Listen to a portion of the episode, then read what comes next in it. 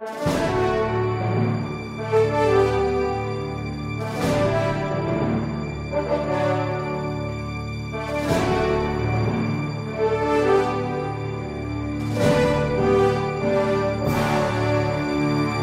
nome do Pai e do Filho e do Espírito Santo. Amém. Inspirai, ó Senhor, as nossas ações e ajudai-nos a realizá-las, para que em vós comece e para vós termine tudo aquilo que fizermos por Cristo, Senhor nosso. Amém. Santa Maria, Mãe de Deus, rogai por nós. Em nome do Pai, do Filho e do Espírito Santo. Amém. Muito bem, bem-vindos ao nosso curso próprio para aqueles que são alunos, assinantes do nosso site, padrepauloricardo.org. É uma grande alegria recebê-los e podemos dizer que no dia de hoje iniciamos o semestre letivo do nosso curso, ou seja, aqui iniciamos realmente pela primeira vez um curso sistemático sobre um tema. Então, quanto tempo vai durar esse curso vai depender um pouco é, do rendimento dos alunos, da compreensão daquilo que nós iremos expressar. O curso que inicia no dia de hoje é um curso a respeito de dons carismáticos, ou seja, é um tratado especial da teologia mística.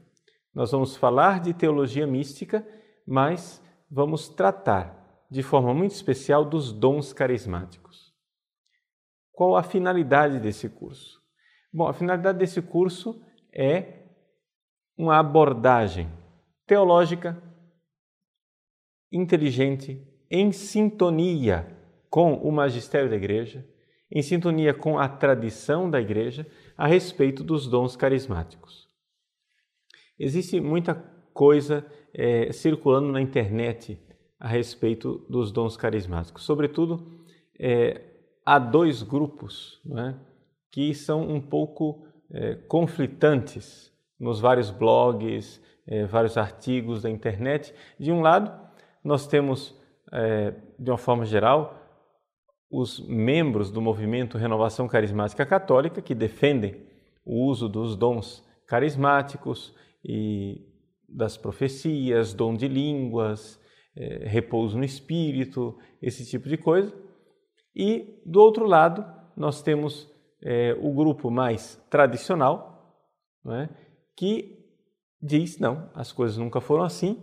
Em dois mil anos de igreja, vocês agora estão é, participando de uma heresia protestante, um pentecostalismo dentro da igreja, e tem muito conflito na internet nesse sentido. É, ao longo desses últimos meses, eu tenho lido muita coisa a esse respeito. É, infelizmente, tem muita, desculpem a palavra, mas é isso mesmo, tem muita sandice, né? tem muita é, maluquice dita de ambos os lados. Né? E eu gostaria que vocês entendessem que nós estamos começando hoje um curso e esse curso não tem pressa para acabar. Tá? Não tem pressa para acabar porque nós gostaríamos de aqui abordar o tema em profundidade. Então eu sei que tem muita gente é, com pressa, não é? tem muita gente querendo é, responder perguntas específicas, principalmente a respeito dos dons carismáticos, como eles são exercidos pela renovação carismática, é, dom de línguas, repouso no espírito, etc. Nós iremos falar de tudo isto.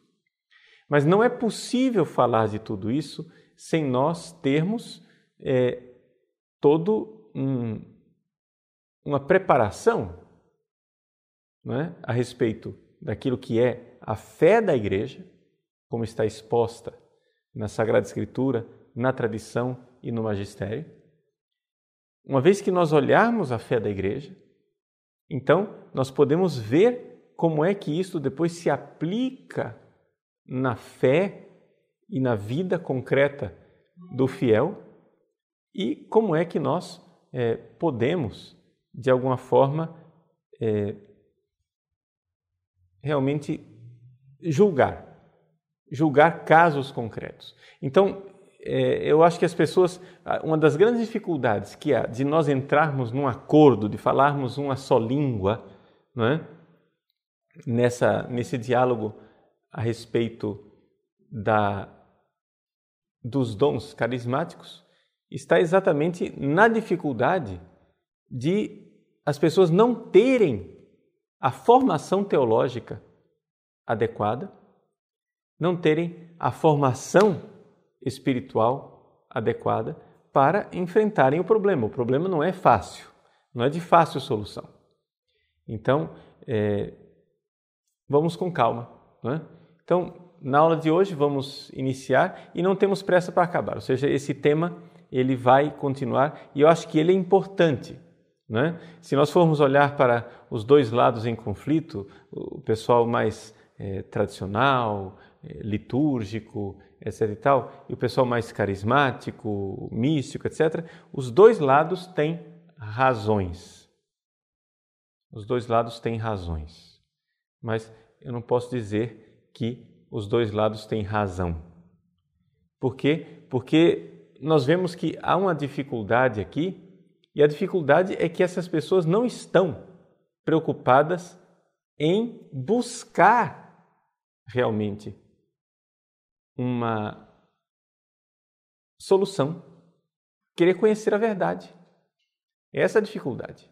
Né? Ou seja, as pessoas não querem conhecer a verdade. Né? Então, nós vamos com toda calma, nós vamos com toda tranquilidade, vamos buscar a verdade. Tá? Então, é, o que eu vejo que existe muito nos debates a respeito do tema dos dons carismáticos é gente querendo ter razão. Né? Ou seja, as pessoas estão querendo ter razão, mas as pessoas não estão querendo conhecer a verdade. E aqui é uma das grandes dificuldades, ou seja, você está realmente querendo fazer uma investigação teológica séria, em sintonia com o magistério da igreja, ou você quer mostrar que o seu grupinho tem razão e ganhamos, vencemos, que beleza? Não. Aqui, é, nesse curso, eu gostaria de estar aberto para argumentos, não é? com pessoas que discordem, é, vamos é, receber e-mails se quiserem discutir, protestar, falar, tudo que quiser, vamos conversar. Mas antes da gente conversar, vamos colocar um fundamento sólido, né? Antes disso, vamos colocar um fundamento sólido, porque senão nós vamos ficar aqui trocando tiros à toa na superficialidade numa superficialidade típica dos debates de internet. E nós não queremos isso. Nosso site, o site padrepaulricardo.org, quer ser um serviço para a igreja para fazer de você um verdadeiro católico. Então, o resumo da história. No final deste curso, eu mesmo gostaria de estar diferente. Não é? Eu gostaria de, concretamente, me enriquecer com este estudo que eu estou fazendo e que vou propor para vocês, me enriquecer com o diálogo com vocês, com argumentos que sejam apresentados por alunos, não é? No final desse curso, eu gostaria de mudar minha visão e ter a minha visão é, mais enriquecida. E eu gostaria que você tivesse também essa atitude, não é? Não, não podemos fazer um curso procurando agora é, ver quem é que vai sair vencedor num debate. Eu acho, penso, tenho certeza que se nós vamos fazer um curso que busca a verdade, no final do curso, se o curso for bem sucedido, todos nós devemos sair derrotados pela verdade. Ou seja, é, isso faz parte da busca da verdade. Ou seja, quando a verdade ela se nos apresenta, somos nós quem temos que mudar. Não é? Então, só é possível assim. Né? Essa busca da verdade a respeito de um tema tão delicado, de um tema é, tão importante para a vida da igreja, é? é necessária esta atitude inicial de verdadeiro teólogo, de verdadeiro é, investigador da verdade, para nós chegarmos no final e termos essa realidade é, de compreendermos melhor a doutrina da igreja, a doutrina tradicional da igreja católica a respeito dos dons carismáticos. Com isso, eu gostaria de prestar um serviço a todos, todos, todos os alunos, não, é? não importa de que movimento você seja, de que espiritualidade você seja, gostaria de prestar um serviço a você que nesse diálogo nós saiamos enriquecidos e que haja um verdadeiro conhecimento da verdade. Bom, dito isto, então você já entendeu, nós não estamos com pressa, não é? Então eu não vou começar aqui é, dando um curso e já dizendo imediatamente: escuta, aquilo que o pessoal lá na minha paróquia faz é dom de línguas de verdade? Eu acho que aquilo lá é uma possessão demoníaca. Não, aquilo é o dom de línguas. E quem não reza em línguas é, não é católico de verdade? Não, vamos parar com as acusações extremas, não é? Não é isso. Não estamos aqui para é, sair vencedores de um debate superficial, né? Porque se a gente vai começar agora com eh, invectivas e, e, cada um se acusando, etc e tal, quem vai sair derrotado é a verdade, né? Você pode sair muito cheio de razões, né? E ganhei, ganhei o debate. Mas a gente vê, assim, tem certos comentários de internet assim que, que são irritantes. Né? A gente vê que é um diálogo de surdos. Os dois lados são moucos, os dois lados não querem ouvir o outro. E aqui o problema é o seguinte: se não querem se ouvir mutuamente, muito menos querem ouvir a verdade, né? muito menos estão realmente dispostos. Então, para que haja uma investigação é, teológica séria, é necessário que a gente esteja disposto a buscar a verdade. Então, essa primeira aula, o tema né, dessa primeira aula vai ser uma apresentação histórica das dificuldades que a igreja é, teve com relação a esse tema dos carismas e dos dons carismáticos, para nós entendermos né, qual é verdadeiramente o problema que nós estamos tentando investigar. Bom, em primeiro lugar, nós vemos com toda clareza que no Novo Testamento existem carismas. Isso não há como negar. Não há como negar. E, inclusive, esses carismas estavam presentes já no Antigo Testamento. No Antigo Testamento, nós vemos figuras como Moisés, né? o homem que, que viu Deus face a face, né? Nesses dons místicos que ele recebeu, os profetas, né? os profetas que eram chamados de Neviim, em hebraico quer dizer os inspirados, pessoas inspiradas que tinham o dom da profecia. Toda esta realidade que durante a história do Antigo Testamento teve altos e baixos. Você veja, por exemplo, que quando há o relato da vocação de Samuel, o, o agiógrafo, aquele que escreveu o livro de Samuel diz com toda clareza que naquela época não é, era rara a palavra do Senhor. Ou seja, naquela época de Samuel, Deus falava raramente. Então, por isso Samuel, quando Deus falou com ele, não soube identificar que era Deus. Então ele foi até o sacerdote, o sacerdote disse: Olha, quando você ouvir a voz outra vez, né, diga, fala, Senhor, que teu servo escuta. Então, dali para frente, Samuel, profeta Samuel, começou a ouvir. Então, é interessante que havia tempos em Israel em que a palavra de Deus era rara. Deus falava raramente. Agora a pergunta é: é porque por escolha divina? Ou seja, Deus tinha períodos em que ele escolhia ficar silencioso? Ou por limitação humana? Ou seja, era a surdez do povo de Israel que dificultava uh, o exercício desses dons espirituais de Deus que falava? A pergunta é difícil de responder. O fato é que, chegada a plenitude dos tempos, temos Jesus. Com relação a nosso Senhor Jesus Cristo, nós não podemos dizer que Jesus tinha dons carismáticos, tá? Muita atenção, é importante nós entendermos que o Espírito Santo é, quando ele é dado a nós, que somos simplesmente humanos, não somos Deus que se fez homem como Jesus. O Espírito Santo, quando ele é dado a nós, ele é dado de outra forma, como quando Jesus recebeu o Espírito Santo. Nós podemos dizer que, de alguma forma, o Espírito Santo permanecia sobre Jesus.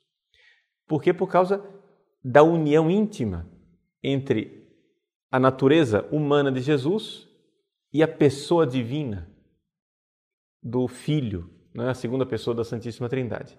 Então, se havia essa união imensa, união hipostática que nós dizemos entre a natureza humana de Jesus e uma pessoa divina, a segunda pessoa da Santíssima Trindade, é evidente que o relacionamento com o Pai e o Espírito Santo era um relacionamento muito diferente daquele que é o nosso.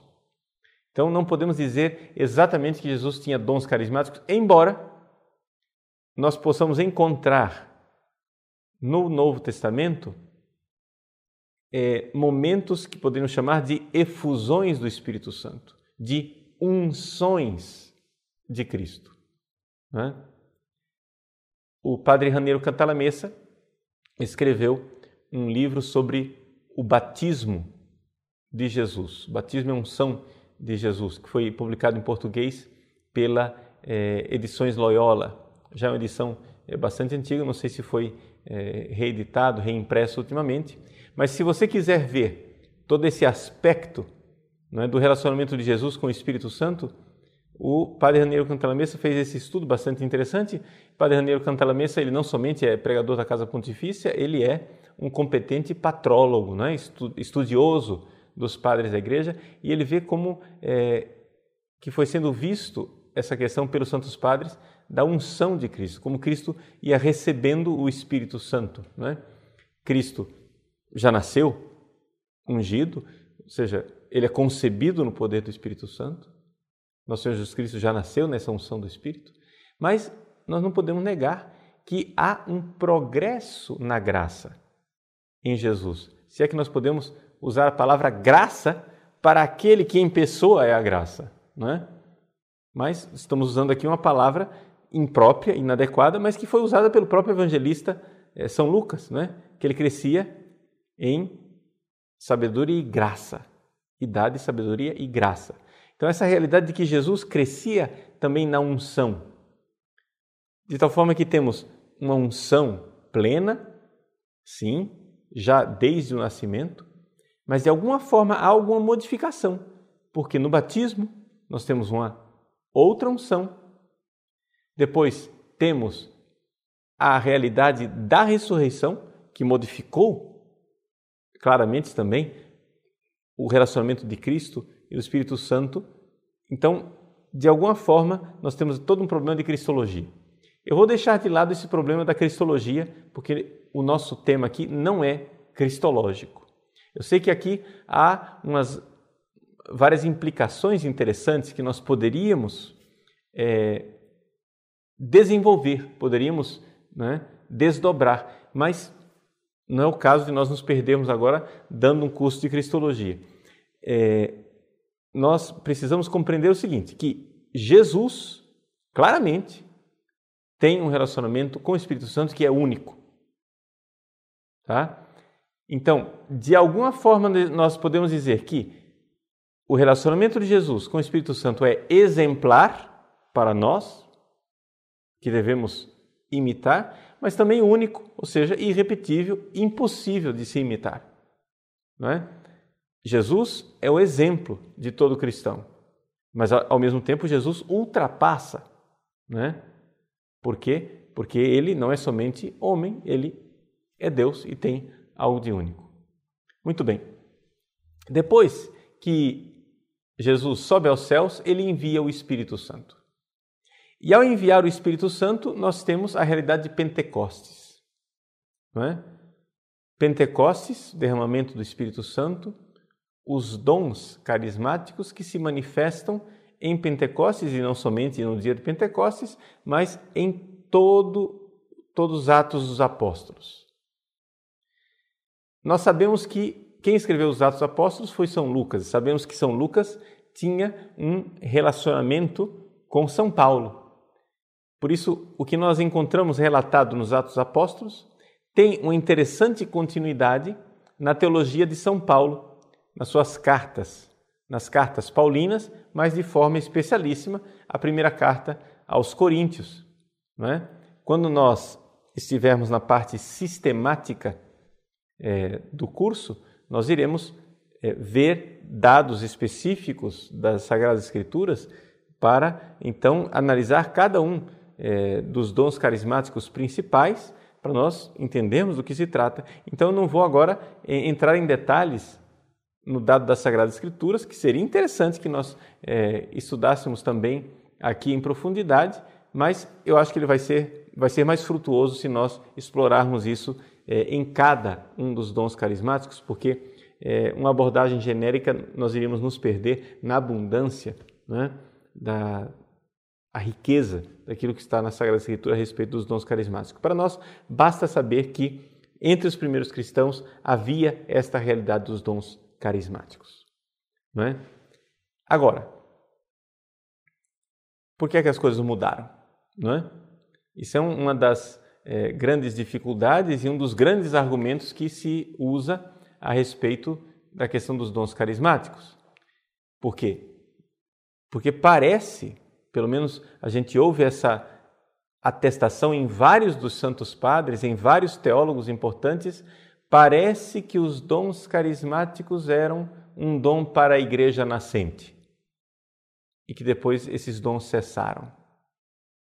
Mas se nós formos olhar é, concretamente e historicamente, nós iremos ver que isso é um pouco simplista. Ou seja, isso que os santos padres dizem é verdadeiro, mas é só um aspecto da realidade. O que se seguiu foi o seguinte: nós temos a época da igreja nascente, é, desse, da igreja ainda perseguida, da igreja é, dos mártires, onde os dons carismáticos continuavam. Mas a igreja teve que iniciar é, o seu crescimento enfrentando inimigos internos, enfrentando heresias, dificuldades enormes. E aqui que está uma das grandes dificuldades que pessoa, as pessoas não compreendem, é que existe uma história dos dons carismáticos de dois mil anos, não é? Então, nós estamos vivendo só o, o último capítulo, o capítulo mais recente, né? toda essa realidade do, do pentecostalismo, que foi uma, uma realidade protestante que influenciou a Igreja Católica, mas vamos olhar lá atrás. As coisas não nascem aqui hoje. A primeira dificuldade que a Igreja teve que enfrentar com relação a essa realidade dos dons carismáticos foi a heresia montanista. Tá? Então, vamos parar um pouco para conhecer essa questão da heresia montanista. Por quê? Porque se nós é, nos detivermos, entendermos a heresia montanista, nós vamos entender por que é que houve uma reação tão grande dentro da igreja contra os dons carismáticos. Embora os dons carismáticos fossem atestados na Sagrada Escritura, embora os dons carismáticos fossem estivessem presentes claramente na vida dos primeiros cristãos, o que, é que aconteceu? Que de repente a igreja ficou alérgica aos dons carismáticos. Um dos grandes responsáveis por essa alergia aos dons carismáticos foi o montanismo. O que é o montanismo? Montano foi um uma pessoa, uma pessoa um, um místico, podemos dizer assim, né, um cristão, que terminou dando origem a uma heresia. Montano viveu na Frígia. Para quem não tem ideia de onde seja a Frígia, a Frígia fica no centro da atual Turquia. Então, é, é uma palavra é uma, que soa desconhecida, Frígia. Onde fica a Frígia? Né? Mas você que lê a Bíblia, você sabe é, que existe uma carta de São Paulo aos Gálatas, por exemplo. Né? A Galácia e a Frígia ficam mais ou menos na mesma região. Né? Então, aquela região é, para os quais São Paulo escreveu a carta aos Gálatas, né? a Frígia. Lá havia esse, esse sujeito Montano. Montano, é, ele recebeu dons proféticos, estáticos, né? ele tinha êxtases, e não somente ele, mas ele era coadjuvado por duas é, profetisas. Priscila, ou Prisca, depende, alguns é, chamam, chamam de Prisca, outros chamam de Priscila, Priscila e Maxila. Né? Essas duas mulheres tinham dons carismáticos e proféticos. Então aqui nós temos uma trinca, né? uma trindade. Né? Montano, Priscila e Maxila, os três profetizavam, os três tinham é, expressões é, de dons carismáticos estáticos, os três recebiam palavras que vinham do próprio Cristo é? e começavam a profetizar, a dizer coisas, é, balbuciavam palavras incompreensíveis em algo que talvez seja algo semelhante àquilo que é, hoje nós experimentamos como dom de línguas. Acontece que estes três começaram a dizer coisas que não estavam de acordo com a fé católica. Então aqui que está a dificuldade. Como era possível que eles fossem realmente pessoas iluminadas, pessoas que é, recebiam dom de Deus e ao mesmo tempo estavam lá dizendo heresias, né? maluquices. Uma das é, influências grandes que teve o montanismo, né? essa heresia de Montano, também conhecido como heresia catafrígia. Né? Catafrígia quer dizer o quê? Que vem da Frígia. Catá né? é proveniente da Frígia. Então, os catafrígios, eles anunciavam que agora estavam é, no momento do Paráclito, na era do Paráclito, não é?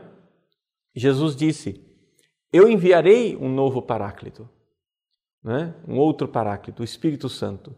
E Montano acreditava que nele e nos seus seguidores estava se realizando aquela profecia.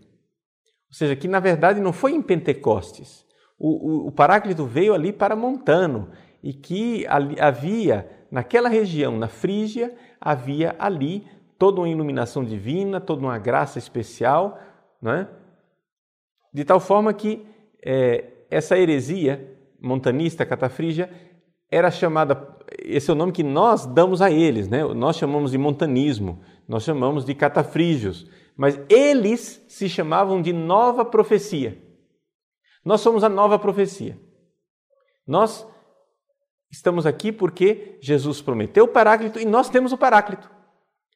Não é? Nós temos o Paráclito. Não se sabe muito bem, algumas fontes chegam a dizer que Montano teria dito que ele é o Paráclito. Né? Eu sou o Paráclito. Então, não, não há uma atestação é, uniforme com relação a isso. Mas seja como for, você já compreende o que aqui é, nós estamos dizendo. Estamos falando aqui de um movimento. No final do segundo século, então nós estamos aqui na, mais ou menos no ano de 170 depois de Cristo, ou seja, bem próximo dos apóstolos, é, ainda durante a perseguição. A perseguição vai durar até 313. Então vejam só, nós estamos aqui bem no meio, né, entre o tempo dos apóstolos, o nascimento de Jesus, o tempo dos apóstolos, e a liberação, é, o reconhecimento do cristianismo por Constantino, bem no meio, nós temos aí, em plenas, plena perseguição, né? perseguição de Décio, foi nessa época, etc. e tal, em plena perseguição nós temos uma dificuldade interna dentro da própria igreja. A dificuldade da igreja do montanismo. Ou seja, pessoas que se diziam proféticas, que começam a pregar profeticamente coisas que não estão de acordo com o ensinamento da igreja. Qual foi a reação dos bispos? A reação dos bispos, é evidente, foi de guardar a fé. Então, por isto, nós temos, desta época e da época posterior, inúmeros escritos de bispos que condenam claramente o montanismo e dizem que o espírito profético dos montanistas era um espírito diabólico. Não é? Tanto a Priscila como a Maxila foram objeto de exorcismo. Se tentou fazer exorcismo delas, porque diziam que elas estavam possessas. Não é? Então, vocês vão encontrar claramente nos santos padres desta época, não é? e um pouco posteriores, quando se referem às profecias montanistas, quando se referem à forma estática, os êxtases que eles tinham, é, o balbuciar de línguas, etc. e tal, vocês vão encontrar é, juízos muito severos dos bispos, dizendo que isso tudo é coisa demoníaca, que isso tudo é uma coisa que não deveria existir. Então a igreja ficou com muito medo de é, trair a nosso Senhor Jesus Cristo, trair é, a nossa fé, se nós dessemos agora espaço para esses espíritos proféticos. Não é? Então, vejam que logo no início do cristianismo surgiu a heresia. E aqui a gente vê claramente, gente, é, é, é evidente que o demônio, o diabo, a tendência do diabo é macaquear as coisas de Deus. A tendência do diabo é imitar as coisas de Deus. Então, por isso vocês é, já estão notando, aqui já nessa primeira aula, a grande dificuldade que vai ser o discernimento quando nós formos falar de discernimento dos espíritos.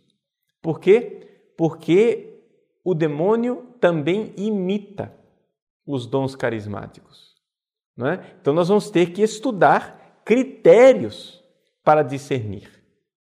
Critérios para nós entendermos claramente quando uma pessoa que está falando em línguas está realmente falando em línguas como dom carismático, ou se aquela pessoa está falando em línguas porque é, é simplesmente coisa da cabeça dela e das emoções dela, ou se a pessoa está falando em línguas porque aquilo lá é uma influência demoníaca. As três possibilidades existem. E as coisas não são tão simples assim. Não é? No discernimento dos espíritos, você vai ter que discernir esses três espíritos. Não é? Ou é o Espírito Santo, ou é o seu espírito, ou é o espírito de porco. não é? Ou seja, o espírito demoníaco. Então, é, vai ter que discernir. Vai ter que saber quais são. É, de onde vem isso? Então, é uma coisa bastante delicada nós queremos estudar a coisa sistematicamente para não cair agora em acusações simplistas, em coisas simplistas. Ah, não, é, é, é sempre demoníaco. Ah, não, é sempre o Espírito Santo. Ah, não, é sempre emocionalismo. Não, existem essas três possibilidades e nós precisamos de critérios. De critérios. O que aconteceu no início da igreja, não é? no final do século II, foi que nós tivemos um grande uma grande influência das profecias nessa, na Ásia Menor, ali na, na Frígia, no norte da África, né, em Cartago, onde é, vivia um teólogo, filósofo leigo chamado Tertuliano. Tertuliano foi influenciado pelo montanismo e defendeu muito o montanismo. E nessa, nesse período, os próprios bispos ficaram um pouco perplexos, sem saber o que fazer. É, houve um sinal do Papa não é? Eleutério, quase de aprovação do montanismo. Mas logo depois se viu que não, que era um, uma heresia, era algo errado e se condenou. Então, dali para frente, os bispos irão ficar muito, muito, muito cautos, muito cautelosos com relação aos dons carismáticos. Aqui, esse é um, um capítulo, o montanismo. Há um segundo capítulo, um segundo problema. O problema da heresia gnóstica, que não diz respeito é, necessariamente a dons carismáticos, mas influenciou também. Por quê? Porque quem eram os gnósticos? Os gnósticos também surgiram é, nessa época. Hoje nós sabemos que o gnosticismo não é exatamente uma heresia cristã. Ele surgiu fora do cristianismo ao mesmo tempo que o cristianismo. Mas, como tinha. É, o gnosticismo tinha uma espécie de, de ele parasitava né, as instituições cristãs. Então, o gnosticismo se mesclou, entrou né, e se infiltrou, poderíamos usar essa palavra, dentro do cristianismo e quase acabou com a igreja. O gnosticismo quase acabou com a igreja verdadeiramente católica, porque se infiltrou de tal maneira que chegou uma hora que virou uma moda. Em que consistia o gnosticismo? Bom, Jesus, nos evangelhos, ele diz algumas vezes que é, falava ao povo em parábolas e depois explicava privadamente aos apóstolos. Depois no Evangelho de São João está escrito assim, né, que nesse livro estão contidos alguns atos de Jesus, mas nem todos os livros do mundo seriam capazes de conter o que é, tudo aquilo que Jesus fez ou disse. Então os gnósticos chegavam e diziam: olha, este ensinamento secreto que Jesus dava para os apóstolos, nós temos, somos nós que sabemos. Isso que não está contido no Evangelho de João, nós sabemos. Então nós somos gnósticos, nós somos especiais, nós somos a elite e nós sabemos os ensinamentos secretos de Cristo. Ou seja, os gnósticos acreditavam que existia um cristianismo esotérico, um cristianismo para a elite, para é, pessoas espirituais. Então, nesse sentido, o gnosticismo coincidia com o montanismo. Por quê?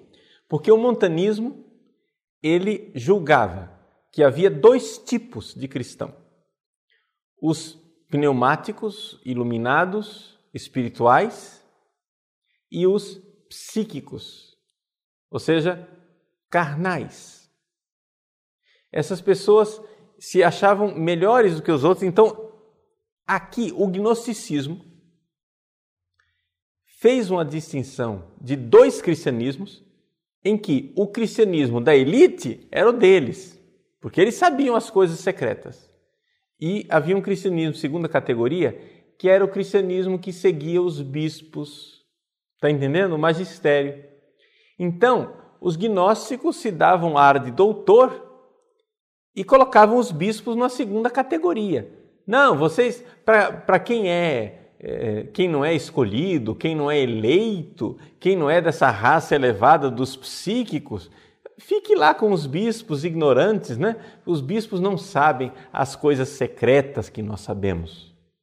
Agora, se você quer ser dos especiais, né? Se você quer saber as coisas ocultas, venha conosco. Veja, em si, em si, o gnosticismo não tem nada a ver com os dons carismáticos.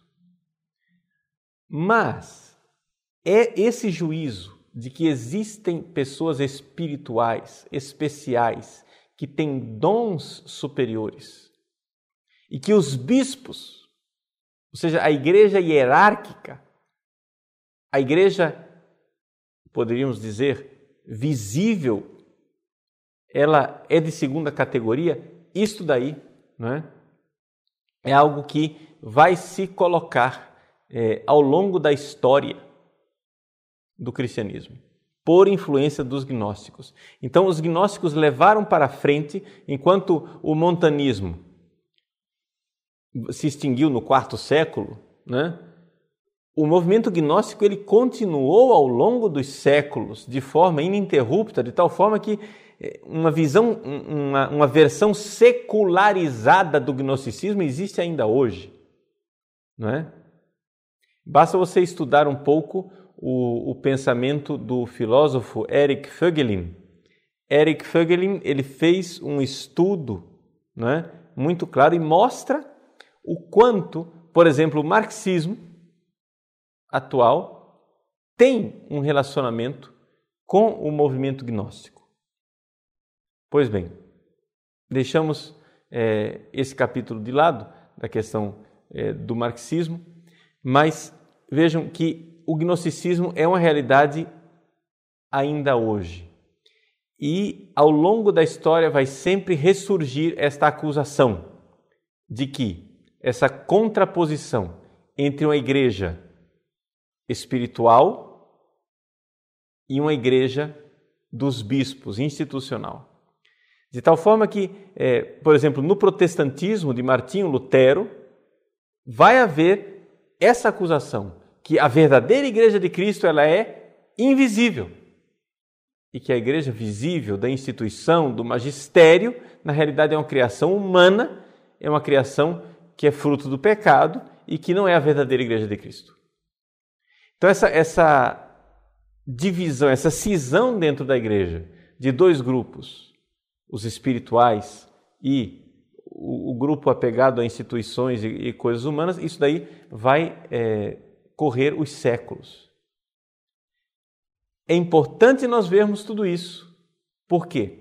Porque essa visão de divisão, de tensão entre uma igreja do carisma e uma igreja do poder, ela sobrevive. Sobrevive no protestantismo, sobrevive na teologia da libertação, sobrevive é, dentro do pentecostalismo. E se nós quisermos entender a realidade carismática dentro da igreja, nós precisamos nos manter católicos. E, e católico, o católico é aquele que não é herético. O que, que é o conceito de heresia? Heresia é escolher, né? Eu escolho somente uma parte.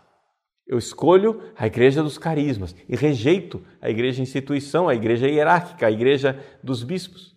Ou então, não, eu fico só com a parte da igreja hierárquica, só com o magistério. E esse negócio de, de, de profecia, de visão, de carismático, isso daí não existe. Vocês compreendem que essa cisão, não é? Ela não somente não é sadia, ela não é católica.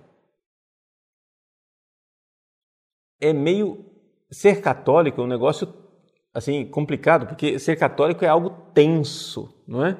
É algo tenso. O católico é et et. Uma coisa e a outra também.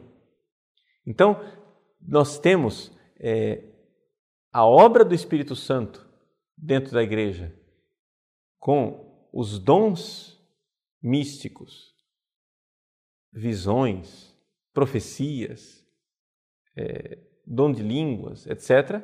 E temos também o carisma da verdade certa, que é o magistério. Né? Ou seja, o magistério da igreja tem o carisma da verdade certa. Pois bem, esses dois mundos precisam estar em contato. Esses dois mundos precisam interagir. Nós vamos ver como é que a gente é, é, catolicamente vive nesta tensão e nesse equilíbrio, onde uma coisa e outra vivem é, da outra. Por exemplo, nós temos é, momentos extraordinários da história da igreja em que papas e bispos corrigem heresias como o montanismo. Mas nós temos também momentos da história da igreja em que pessoas místicas, como Santa Catarina de Sena, corrigem o Papa não é? Por exemplo, quando é, o pessoal que é mais conservador, não é? crê nas revelações de Fátima e crê que Nossa Senhora deixou uma mensagem que, de alguma forma, está falando ao magistério da igreja hoje, quando nós lemos as palavras de Nossa Senhora em La Salette, onde Nossa Senhora diz palavras duras aos padres e bispos, está corrigindo o magistério. Quando nós lemos é, as revelações de Nossa Senhora em Akita, no Japão, e Nossa Senhora é, se dirige de forma é, bastante severa a cardeais e, e, e bispos, bom, nós temos o quê? Nós temos místicos que estão é, chamando a atenção do magistério. É interessante isso. Mas então, quem manda em quem? Né? Não é uma questão de quem manda em quem, é et et, as duas coisas. Como que as coisas se articulam e quem tem a última palavra? Ah, bom, isso aí nós iremos ver com toda é, calma, porque é evidente que os dons carismáticos devem se submeter ao magistério de sempre. Né? Ou seja, as revelações privadas não podem contradizer a revelação pública que está contida na Sagrada Escritura e na tradição, que são tutelados pelo magistério. O magistério deve tutelar essas duas realidades, a revelação pública e a revelação privada. Depois nós iremos estudar isso daí com muita calma, mas para a gente ver que, porém, uma coisa é dizer a função do magistério, outra coisa é dizer esse bispo, aquele bispo. Muitas e muitas vezes, papas, bispos concretos tiveram que ser corrigidos por carismáticos, né? por pessoas que receberam dons carismáticos, por santos e santas, pessoas iluminadas. Né? Então, a, as coisas são um pouco mais complexas. Estou colocando um pouco uma visão histórica para você entender tudo isso. Eu sei que eu estou me delongando, sei que você também está aí, está querendo fazer perguntas, etc. Mas essa primeira aula nós precisamos um pouco expor essa história de forma é, ordenada. Depois do gnosticismo, nós tivemos todo um movimento também dentro da igreja no século XIII que foram foi as consequências do século XII, XIII de o movimento de Joaquim de Fiore, os Joaquimitas, não é? Joaquim de Fiore foi um abade é, da Calábria, se não me engano, que começou a, a fazer uma série de ensinamentos onde ele falava de três grandes eras na salvação é, do mundo. Havia uma era de Deus Pai, que era o Antigo Testamento, uma era de Jesus Cristo, que iniciou com Jesus e os apóstolos e iria se encerrar no ano de 1260. E a partir de 1260 haveria uma era é,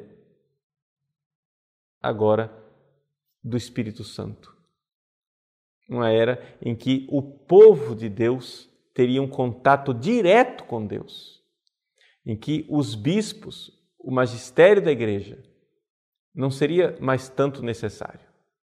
Você compreende aqui que ah, o quanto essas várias heresias que eu estou eh, expondo aqui para você, o quanto elas soam parecidas com coisas que a gente ouve hoje em dia.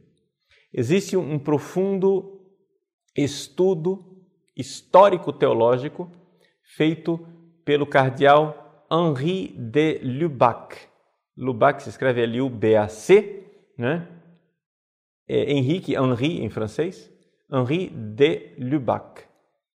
Foi um grande estudo a posteridade espiritual de Joaquim de Fiore, onde o padre eh, de Lubac traça toda a história de como este abade do século 12, 13, este abade traçou, eh, deixou, perdão, uma herança espiritual que hoje está presente até mesmo no marxismo, no positivismo eh, de Augusto Conte e Companhia Limitada.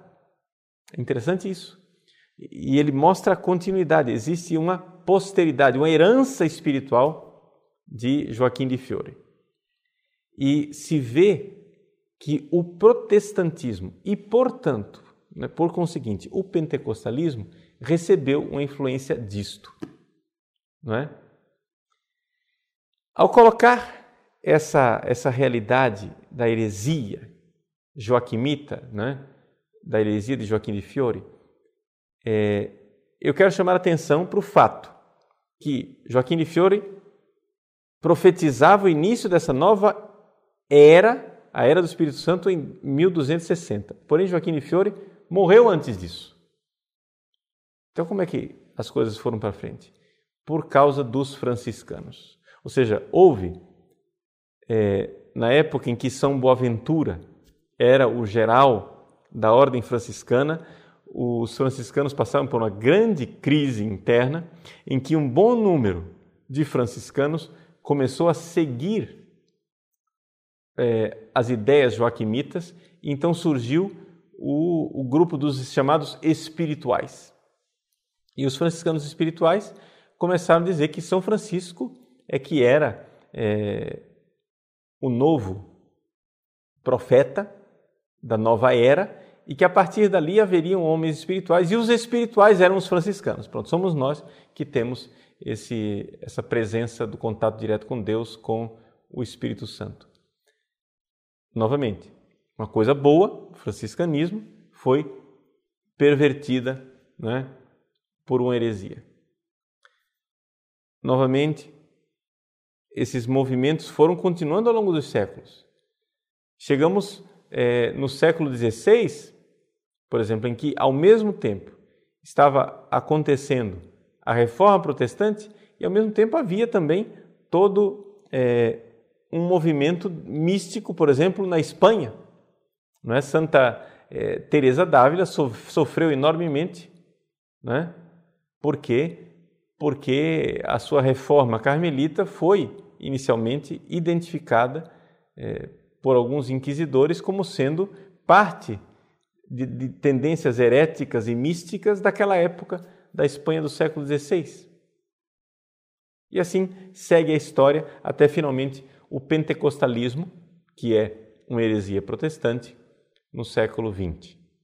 Vejam que eu só falei de heresias.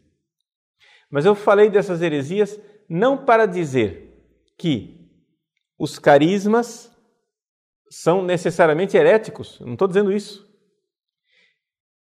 Eu falei dessas heresias porque nós precisamos ter consciência delas para evitá-las e para conseguirmos é, colocar dentro da fé católica real e concreta a realidade dos carismas. Então, essa primeira aula né, foi uma aula onde nós demos um voo histórico, digamos assim, um, é, alçamos o voo e vimos historicamente é, todo o desenvolvimento e então compreendemos por que é que o magistério da igreja, os bispos, o papa, historicamente tem uma certa prevenção com relação aos carismas. Ou seja, não é que nós estamos aqui falando de uma hipótese de abuso dos carismas. Não, nós estamos falando de é, contínuas dificuldades históricas com relação ao carisma, aos carismas, ao uso dos carismas, não é?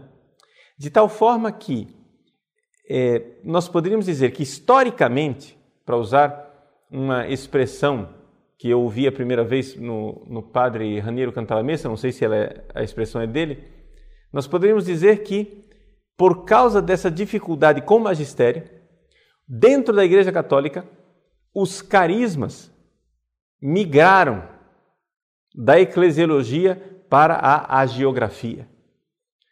Ou seja, os dons carismáticos, que eram dons para o bem comum da igreja, começaram a ser interpretados como dons que era um sinal de que aquela pessoa era santa. Ou seja, so, somente aqui que se desenvolveu dentro da Igreja Católica um pouco essa consciência. Se uma pessoa tem um dom carismático, um dom extraordinário carismático, essa pessoa é santa. E então, é, pronto, necessariamente eu devo considerar aquela pessoa muito virtuosa e muito santa. Isso não é real se nós formos ver dentro é, da teologia e dentro da própria tradição da igreja.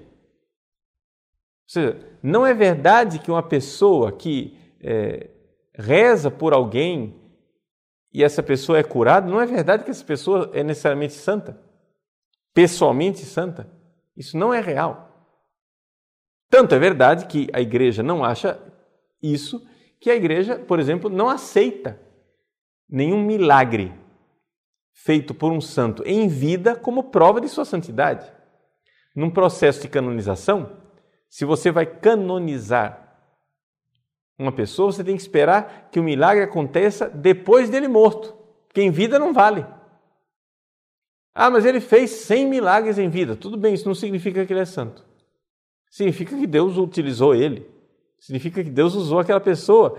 Mas é somente depois de morto onde o milagre confirma que a pessoa está na pátria, está no céu, está junto de Deus.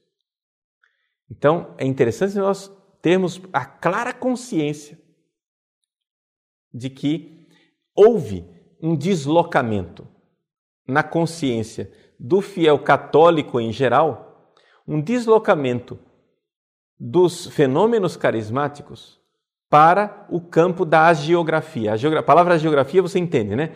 Agios quer dizer santo, a geografia quer dizer a vida dos santos. Ah, não, são se teve milagre, então é porque é santo. Não, isso não é real, né? Isso não é real e os grandes doutores místicos e o próprio magistério da igreja é, não pensam assim.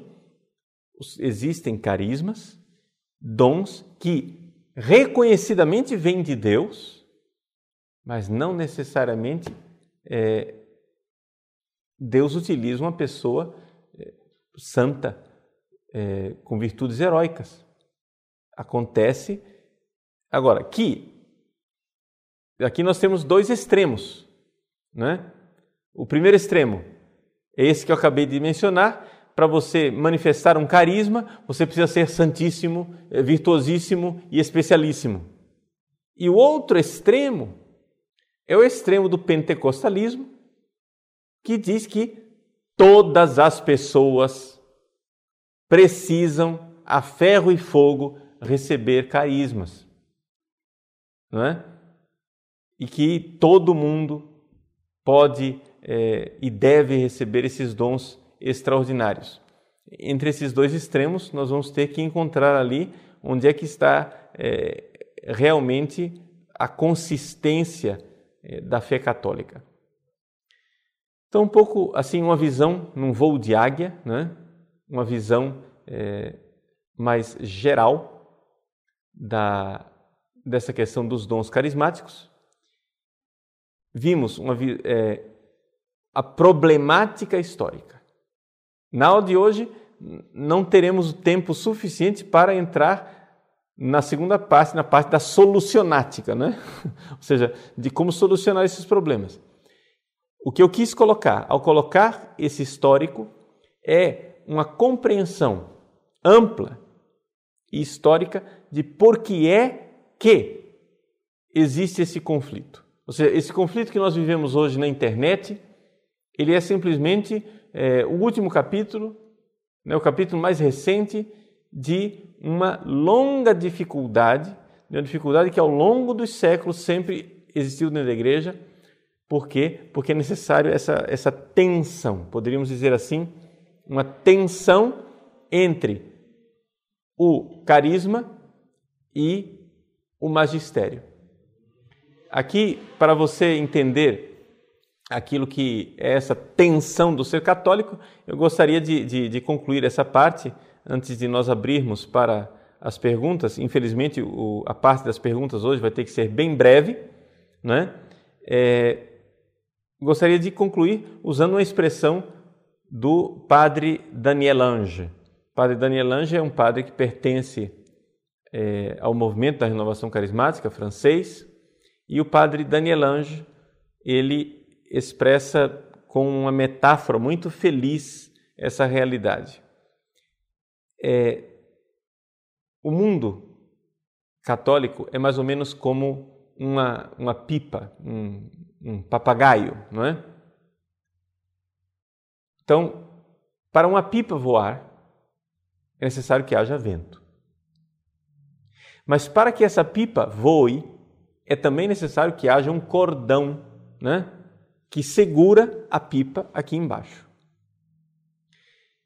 Esta tensão que permite que uma pipa voe é a força do vento, mas é também a força do cordão né, que puxa para baixo. Assim também, nós temos a realidade dos carismas dentro da igreja. Para que haja a Igreja Católica na sua plenitude, nós precisamos do Espírito Santo que sopra onde quer, né? Aqui na metáfora, o vento, os fenômenos místicos, os dons carismáticos. Mas para que haja catolicidade, é necessário que também haja um relacionamento institucional, o magistério, a instituição, né? os bispos, o Papa, que seguram essa pipa. Se não houver vento, a pipa não sai do chão. Mas se não houver o cordão, ela é carregada pelo vento e termina não ficando no ar. Então a mesma coisa é essa tensão católica, é?